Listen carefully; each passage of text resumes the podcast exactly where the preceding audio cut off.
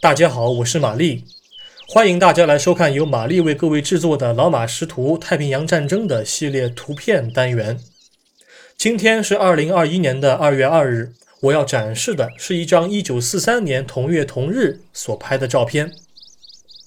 一九四三年二月二日。一架隶属于美国海军陆战队航空兵的 F-4F-4 野猫战斗机正停放在瓜达尔卡纳尔岛的亨德森机场跑道上。一个星期之后，瓜达尔卡纳尔岛战役结束，日本帝国陆军第十七军完全撤出了瓜岛，而美国海军陆战一师和美国陆军第二十五师的部队则成功的占领了这个小岛。瓜达尔卡纳尔岛战役是太平洋战争中的重要转折点。野猫和萨奇简的组合帮助美方的航空兵撑过了难熬的1942年。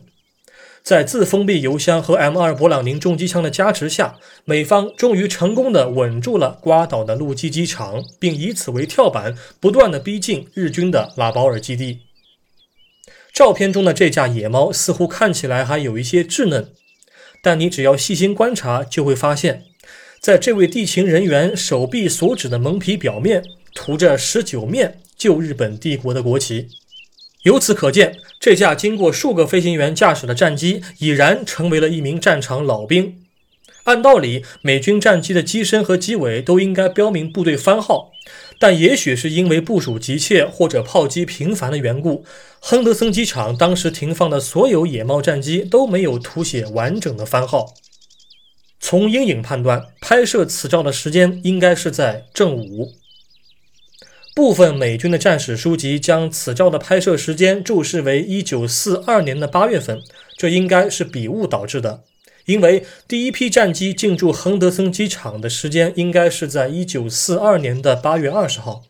在短短十一天多的战斗当中，要确保单机击落十九架日机，简直是痴人说梦。这类错误多发生在美方二十世纪五十年代所撰写和编写的官方战史当中。出现这样的错误也是很正常的，因为毕竟日方的战史丛书还没有编写完成。本照现在收录于美国国家档案馆内，官方编号为八零杠 G 杠三七九三二。